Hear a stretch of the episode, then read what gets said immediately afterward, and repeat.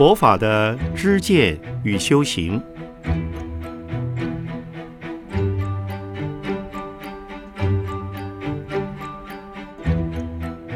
圣严法师著。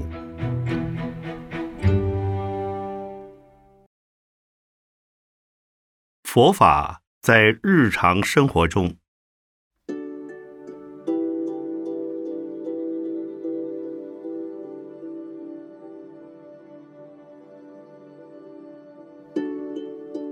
今天的这一场演讲，使我感到很意外，也觉得十分难得。这次到英国来，主要是到威尔斯指导一次禅期的修行。我没想到，在伦敦这里也会有一场演讲，而且有这么多当地华侨界的居士来这里听讲。黄果天居士等能在短短的一个月之内。为我筹划出这般殊胜的演讲，使我非常感动。最难得的是中华民国驻英代表简佑新先生的莅临，而且还为我做了这样好的引言。简先生在台湾时就是一位优秀的行政高级长官，当过环保署长及交通部长。他的行政能力对中华民国之贡献，台湾的同胞们对他都非常尊敬。他的欢迎词使我感到十分光荣。中国的佛教传到英国是最近的事，最早是上座部佛教，其次是日本佛教，像西藏系统的密教。传到这里的时间也不是很久，但是他们对西方社会所做的工作比我们多。而中国汉语系的佛教徒，特别是出家的法师们，在语言上比较吃亏。我的英语能力并不太好，不过我有几位英语相当好的弟子，因此在英国有不少西方弟子。也出了几本英文的书。有一位在英国布里斯托大学的教授约翰克鲁克，看到我的书以后，特别到纽约来跟我修行。六年来，他不断邀请我到这里来指导禅期修行。这一次也是第三次来到英国。此次。在威尔斯参加禅期的成员，都是英国上层社会人士，有医生、教授、艺术家、心理学家等。这些人对英国之文化、宗教都有很大的影响力。也可以说，我对中国汉语系佛教的传播，总算在英国的社会里埋下了一些种子。这是值得告慰之事。刚才我问黄果天居士：“今天究竟讲些什么呢？听众需要的又是什么呢？或者只是来看看这位远从台湾来的和尚到底念的是什么经？”首先，请诸位要有心理准备，佛法的智慧很高。是相当难懂的。如何将佛法运用在日常生活中，而且对佛教有正确的认识？我将它分成三个子题：一、佛学的基本观念；二、佛教的信仰层面；三、佛法的实践层面。一、佛学的基本观念。诸位一定听过“苦”这个名词。苦的观念，许多人会误解它，认为人世间并不是苦海无边，而佛教大概是用消极的、失望的、苦难的立场来看人生。事实上，这个观念是绝对错误的。释迦牟尼佛告诉我们，苦是积极的。知道人生是苦，并不是坏事。能够理解到人生是苦，才会有激发智慧的机会。因为苦，所以人们要追求，追求欢乐、幸福，希望得到安全的保障。而欢乐的根本，就是从苦的立场出现。那么，苦的根本又是什么呢？是我们的身体，以及围绕着身体环境所产生之心理反应，并不一定是身体上发生问题，或是物质条件差，而是心理上的不满足，对他人。怨恨、仇视、嫉妒等。譬如说，这次威尔斯的禅期道场环境很差，如同回到了人类祖先的原始生活，没有电灯、电话、自来水之设备，晚上睡的是帐篷，喝的是涧中的水，连洗澡、洗脸、漱口都在那条山涧里。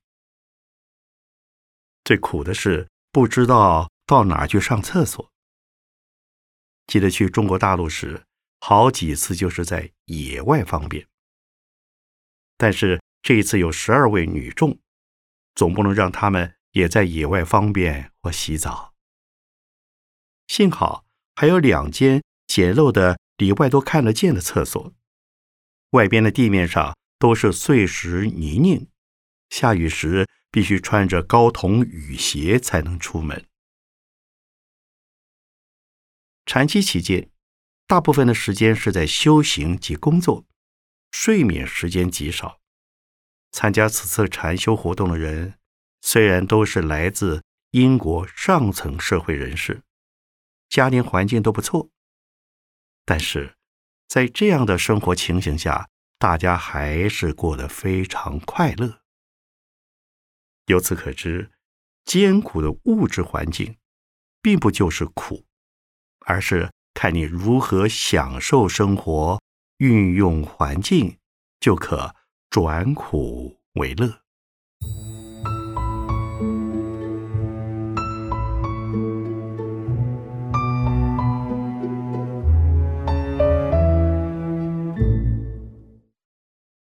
如何转苦为乐呢？那就必须用佛法的智慧来帮助我们。首先要了解身体是苦的根本。如果我们所感受到的苦及烦恼要得到解脱，必须用我们的身体及生命，从思想观念上的疏导及修行生活方式上来改进。佛经里有一部很短的经，叫《心经》。前面有几句话非常重要：“观自在菩萨行深般若波罗蜜多时，照见五蕴皆空，度一切苦厄。”般若就是智慧，我们用佛及菩萨的甚深智慧来帮助我们处理问题。渐渐的，就能开发出智慧来。此时即是禅宗所谓的开悟。《心经》所说的五蕴，色、受、想、行、识，即为构成人生命的五个元素。它分为物质及精神两个部分。属于物质部分的色身。及精神部分的心底活动相加起来，构成一个我。生命的本身天天都在变化，身体在变，心理观念都随人生的学习和经验在变，人格也不断在成长，在变化。如果把构成生命的五个条件分析以后，那么。我也不存在，因为它不是真实的，不是永恒不变，是空的。这个就是《心经》所说的“五蕴皆空”。但是，我们的生命太可贵了，一般人无法接受生活的存在是空的、是假的观念，甚至认为这样的说法太过消极。如果什么都是假的，那么生命活着又有什么意义呢？在佛法来讲，生活的过程虽是假的，因果的关系却是有的。佛为什么说人生是苦呢？因为对自我的安全感及信心不够，未来也不知道会发生什么样的事，只是认为环境有问题。困扰也是他人给的，而不知道这些问题是因为有自我而产生的。因此，释迦牟尼佛告诉我们，要从自我建立的改善及心理观念之转变，才能得到解脱。解脱之后，不但自己的苦没有了，而且还能帮助他人解决苦难。就像解脱之后的佛，还在不断的度众生。古代以来，有许多的菩萨、高僧、大居士们，已经离苦得乐，但是他们仍然努力的在奉献，在度众生。佛教的基本观念是苦、空、无常、无我。能够知道苦是事实，而生命的本身是无常的现象，它不是永恒的，不是永远不变的。因此，我们何必要在一种虚幻的安定感或不满之中去追求呢？不但是自己麻烦，也增加他人的困扰。如果我们用佛的智慧了解了这点之后，那么会出现一种无我的观念，我是没有的，不存在的。诸位可能会误解，反正是无常的、空的，那么生活在这个世界上就不需要有社会的各种教育、文化、政治、法律、福利设施、健康、卫生等设备，这是错误的。心理上没有安全，但是仍要依我们的知识及能力，以佛法的智慧与慈悲，使自己的烦恼减少，智慧增长。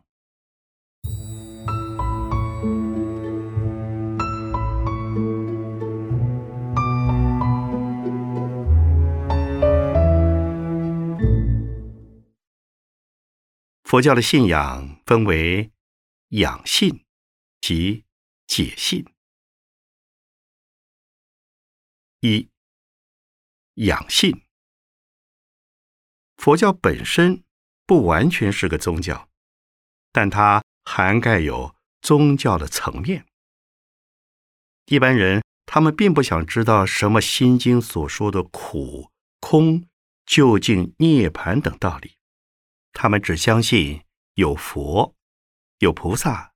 有神，有鬼，有过去及未来，有天堂，有地狱。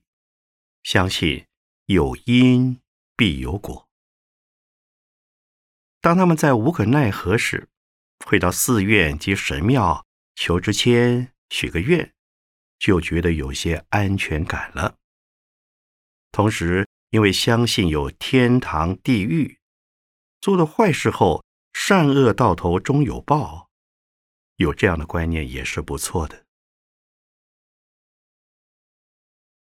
六年前我第一次来伦敦时，在一家中国餐厅用晚餐，有一位在那里服务的中国女孩跟我说，她是从香港来的，因为伦敦没有庙，所以她感觉很苦闷。我问她为什么要找庙呢？她说。我们全家人都信佛教，在香港有问题时可以去庙里求签。现在如有问题发生时，不知道该如何是好。像这样的人，我不能说他不是佛教徒，但不是正信的佛教徒。我想，如果有人告诉他有佛有菩萨，多接触几次后。也可能会变成正信的佛教徒，因此这种信仰基本上还是可以鼓励的。曾经有一位香港女明星，最早每次见到我就会跟我说：“师傅，我去求了支签，签上要我选择东方或西方，师傅，您帮我看一下好吗？”我也不反对他。渐渐的，他看了我的书，听了我的录音带后，民间信仰的那些话再也不讲了。现在已经是一位正信的佛教徒。二，解信可以分为理解及经验两种层次。有很多知识分子就是理解到佛法后，觉得可以接受。而变成虔诚的佛教徒。中国近代史上有一位曾经跟着李鸿章出使英国的杨仁山居士，他就不是先接触到出家法师，而是在读了《大圣起信论》后，知道佛法这么好，佛法才是他要寻找的东西，因此而成为一位佛教徒，甚至被誉为。现代中国佛教之父，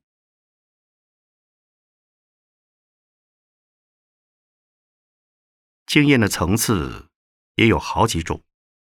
第一种是并没有要求得到什么，但是宗教的经验在面前出现了。第二种是经过念佛、打坐、拜忏。诵经等修行的功德，使得身心得到转变，或者是因为有一种异常的感应而产生信心。在台湾，有一位经常免费替我看病的陈医师，他是德国的医学博士，他只相信科学，不相信神鬼之说。有人劝他。为他刚往生的母亲做佛事时，他还说：“我才不相信有什么佛呢，除非让我亲眼看到。”当日晚上至墓地时，看到一尊金碧辉煌的佛，在他母亲的墓地上空出现。当时他还不相信自己的眼睛，但是接连三天都出现了同样的景象。这时候。他相信是他的母亲在渡他了。接着开始看佛书，而成为经常念佛的佛教徒。从佛教的立场来讲，人人皆有佛性，本身就具备了成佛的可能性。只是凡夫的佛性尚在沉睡，信了佛教后。渐渐在唤醒沉睡的佛性，而至开悟。就像本来是一尊睡佛，只要有信心，将来就有机会睡醒。这次参加威尔斯的禅修者，大部分不是佛教徒，他们只是来参加修行的。禅期结束，不但都信了佛教，也都成为。受了三规五戒的三宝弟子，因此，诸位今天听我讲过佛法后，知道你也有佛性。不管现在是否已信佛，总有一天这颗种子会发芽成长，否则这尊睡佛就一直睡下去了。请问诸位菩萨，愿不愿意？相信你们将来都会成佛啊。很多人看看我，再看看自己，大概在想：我也能成佛吗？也许还有人在想：我有家有孩子，我成了佛，不是也出家了吗？那怎么办呢？不必怀疑担心。佛告诉我们，凡夫本质上是跟佛相同的。只要对自己有信心，朝成佛的路上走，就能明心见性，就能开悟成佛。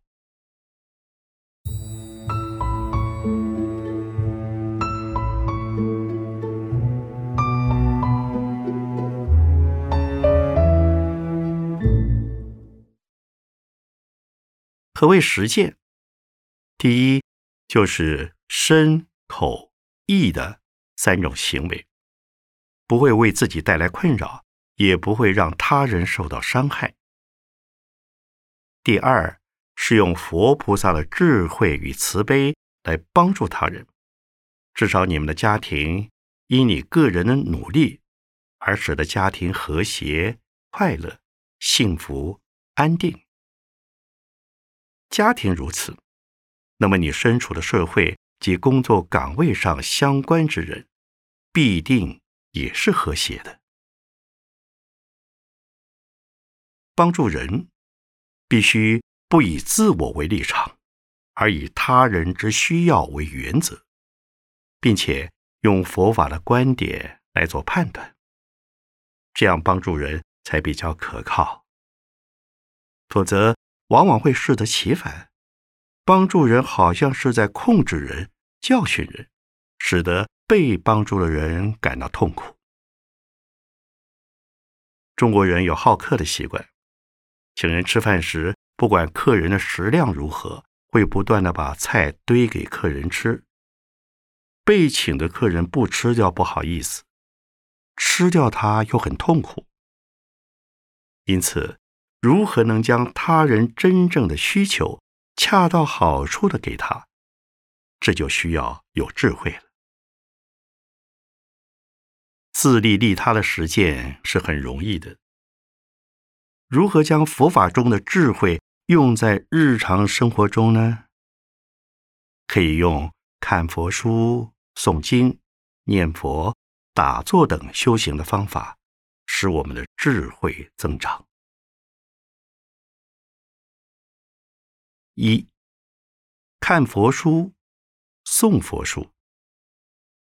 很多人无法直接接触到讲佛法的法师或居士们，他们只有透过文字增长观念的正确性，而得到佛法的好处，接受到佛的智慧。譬如说，黄果天居士开了一个佛教图书馆，他送了很多佛书与人结缘。实际上，他就是在将佛的智慧送给需要的人。二，诵经等于是代佛说法。诵经并不需要去理解经文，而是因为念经文把心安定下来，达到安心的作用。而且灵界的众生因为听到诵经，让他们得到佛法，灵体得到安慰后，也能将心安定下来，甚至。会来护持念经的人，这就是诵经的好处及功德。三，念佛，佛号本身就是代表佛的精神及力量，它为我们带来安定、安全、希望。同时，念佛之人有一种愿望，希望求得什么。或避免什么？念佛念到心清净时，就会开智慧，自然容易得到感应。如果养成念佛菩萨圣号的习惯，遇到灾难时也能静下心来，安心念佛，所受的灾难自然会减轻，而逢凶化吉的几率相对也会提高。同时，也能以念佛功德回向亲友及一切众生。这便是助念了。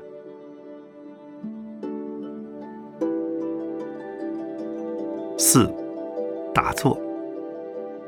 打坐的时间较长，最好有人指导，否则会因心理、生理上产生幻境、幻觉的反应现象时，不知如何处理而增加麻烦。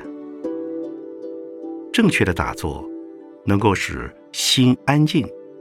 了解自己心里的活动，对自己所做的判断正确。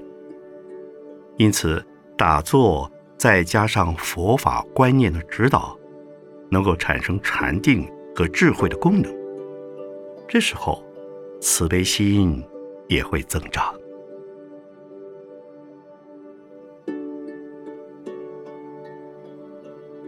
今天的社会需要的是什么？是安定的力量，而安定社会是需要从安定人心做起。安心必须用佛法的观念、佛法的信心、佛法的实践，如此，社会自然也会安定了，世界自然也就和平了。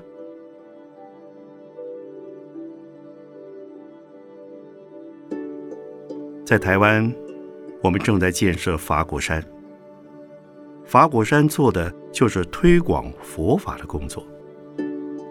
我及我的数十万弟子们，都是用这样的观念在帮助自己，帮助他人。我们每月有一份刊物叫《法鼓杂志》。如果诸位想要知道我们在做些什么，可以按月寄来。同时，也可以在英国伦敦推广，推动我们的理念。今天非常谢谢诸位的光临，祝福大家万事如意。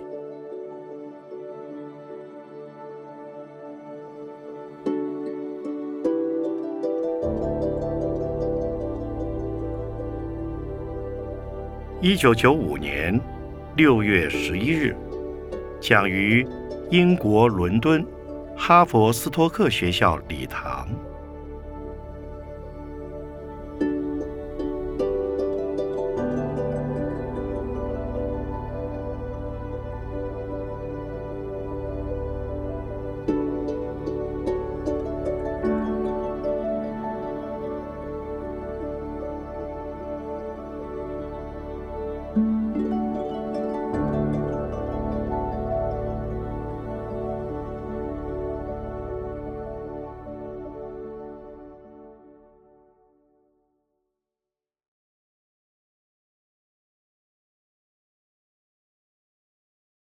在家居士的修行。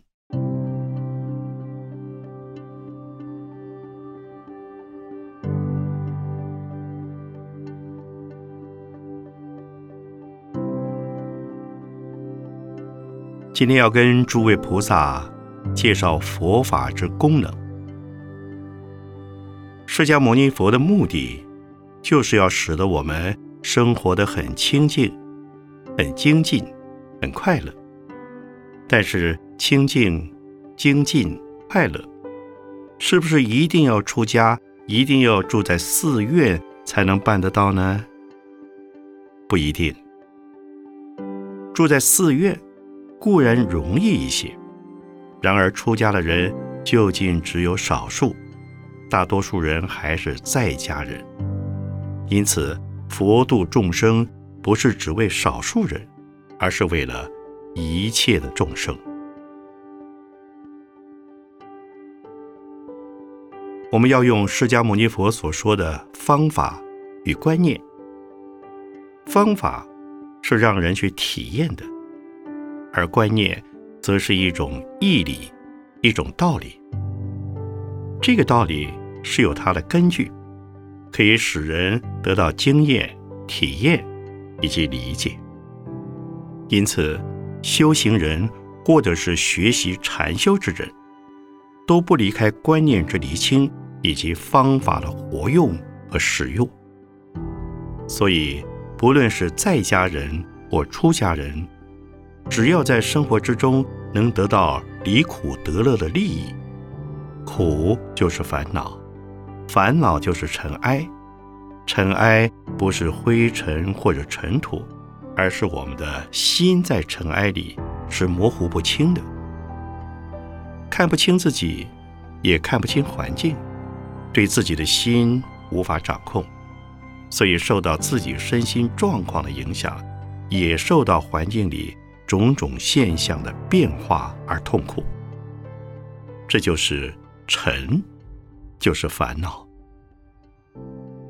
因此，我们要用修行的观念来看待自己的身心状况，如何来对待我们生活环境里所给予的冲击。能看得清楚，烦恼就不会生气。烦恼的尘埃不会使得我们身心混乱，看不清楚，对于世间之事以及自己的身心状态就会有问题了。在佛的时代，有一位外道修行人，认为自己的修行功夫非常深厚，对自己以及自己所处之环境能够做主，他是自己的主人。也是环境的主人，所以他有许多的徒众追随着他。释迦牟尼佛问他：“是否能做得了自己的主呢？”他说：“没问题，我不但能做自己的主，也能够指挥许多的人，甚至能够使整个环境变化，变得跟我心里所想的一样。”他的意思。是说他是有神通的。佛说，一个国家的国王对于犯错、犯法、犯罪的百姓，要给予坐牢或者是受刑罚的处置；对于有功、有贡献的百姓，就会给予赏赐。这个国王对于这个国家的人民以及国家的财物，是有绝对自由的支配权。可是你的身体会感冒，会咳嗽，会痛，会痒，会饥饿，所以你对你的身体是没有办法完全做主的，对不对呢？这位外道觉得佛讲的话很有道理，他本来以为他已经可以完全做自己的主人了。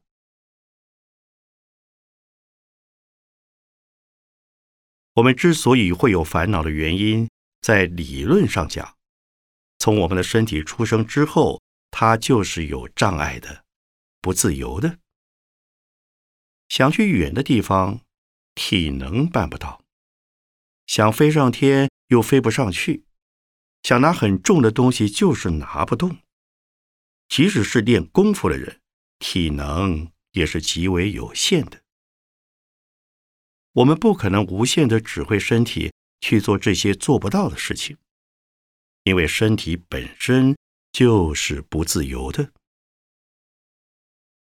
诸位到农禅寺来，如果不坐交通工具，一步一步的走来，虽然也能到达，所花的时间就很长了。譬如我刚才从金山到这里，一路上就是不得自由。因为今天是星期日，又是母亲节，到北海岸玩的人还真不少。到小平顶时，我们前面的那辆车是以游山玩水、欣赏风光的心态在开车，他不管别人，就是慢慢的开，慢慢的开。我们也没有超车，就在他的后面慢慢的跟着，在感觉上。就是不自由的。如果催他开快一些，他可能会不高兴。然而他开的那么慢，阻挡了我们的路，我们也不会自由。因为有身体在，在任何状况下就会有阻碍，不自由，不自在。但是心如果能够转变，前面的车在看风光，很好。我们也可以借此机会，慢慢的跟着看风光。虽然要赶到农禅寺讲开示，就算晚一点也不要紧。诸位还可以多一些时间打坐，这不是很好吗？能这样想，心里就不会有问题。虽然自己以及环境的障碍仍在，可是心念一转，烦恼就不会存在。因此，一般人的日常生活里的修行，是要用观念来调整心态，用方法来平衡自己、消融自己。例如，我们刚才车子塞在公路上，即使按喇叭也没有用，心里再着急也没有用。此时就可以用方法来平衡自己。专注的念观世音菩萨或者大悲咒，看看停一次车能够持几遍大悲咒。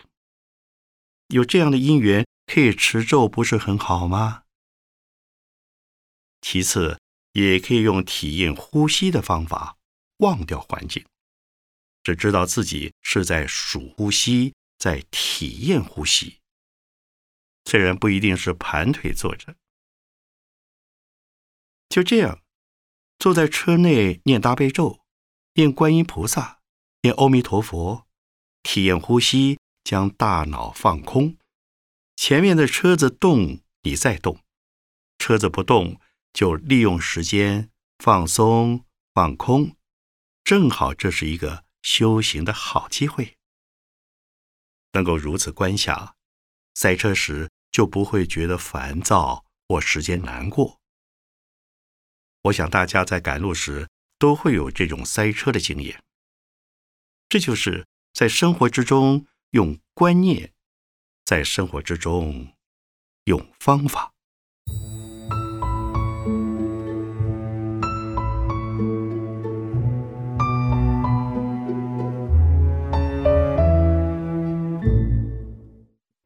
释迦牟尼佛成佛之后，先说出法。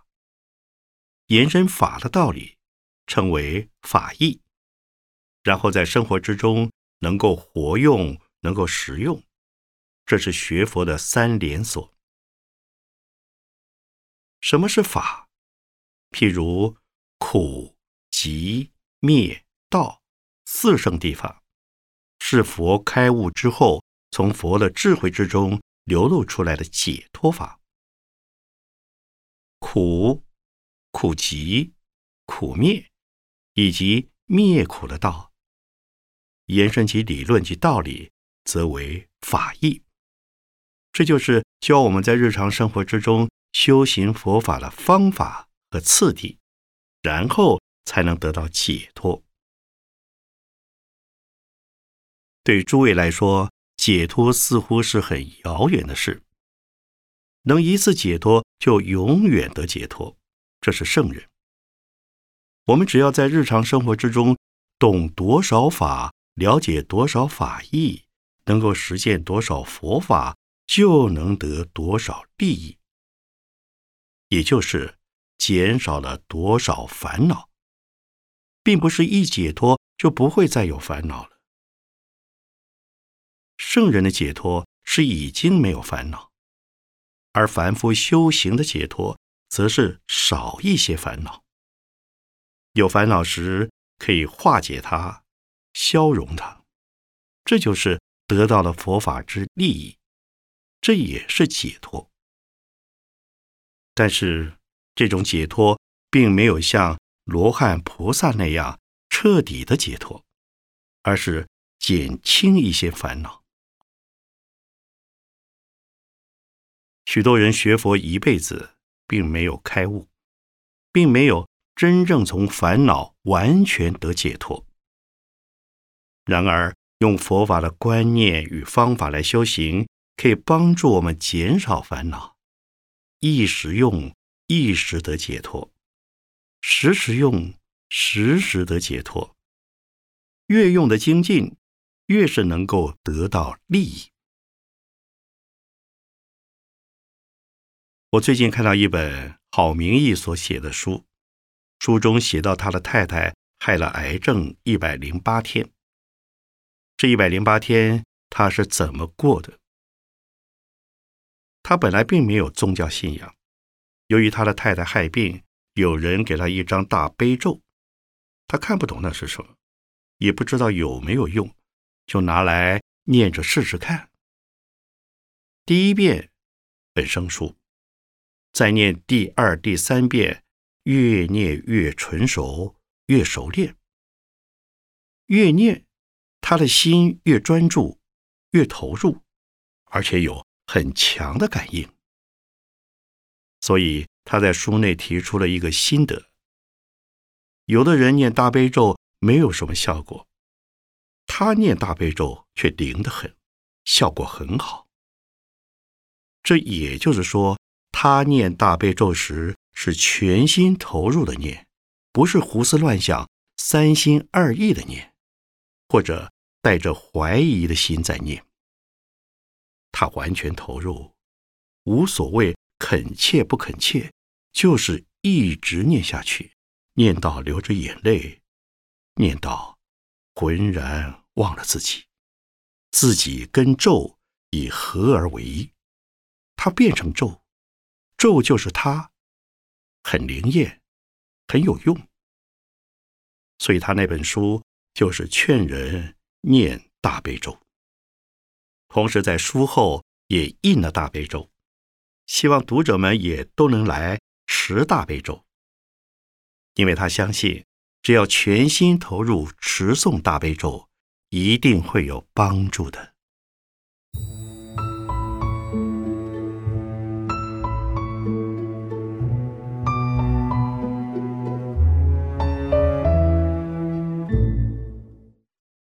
所谓实践佛法，就需要有信心而精进。精进的同时，还要清净。不论是在念佛、念观音菩萨、念大悲咒、打坐，生活要非常清净，不能糜烂。在佛法里称之为持戒。持戒不是为了什么目的而持戒，只要持戒。生活就会清净。持戒是不杀生、不偷盗、不邪淫、不妄语、不饮酒。生活能保持这样的原则与规范，那就是清净的生活。有了清净的生活，我们的身体就不会乱来。往往听到人说逢场作戏，那就是在正常的生活之外。有不正常的生活，生活清净是为了自己少烦少恼。离开清净生活，烦恼自然就会跟着来了。戒定慧三无漏学，持戒之后就要修定。定是心不受刺激和诱惑。像刚才讲的，塞车的时候心里头一定很烦，就要练习着用方法把心安定下来。发现有烦恼，就表示没有智慧，没有用观念来调整自己，没有用方法来帮助自己。天下本无事，庸人自扰之。庸人就是没有智慧。就会受到环境和自己的身心影响而烦恼不已。有智慧的人不会起烦恼，不会受环境与身心的影响、刺激、诱惑。自己一方面是清净的，一方面是精进的。这就是在家居士的修行。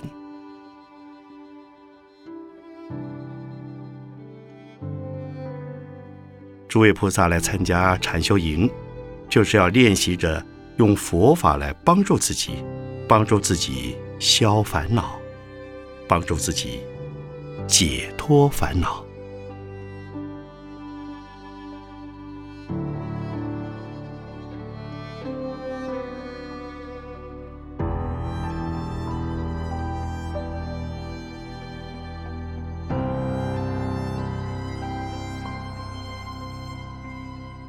二零零七年五月十三日，讲于北投农禅寺社会精英禅修营第五十五次共修会。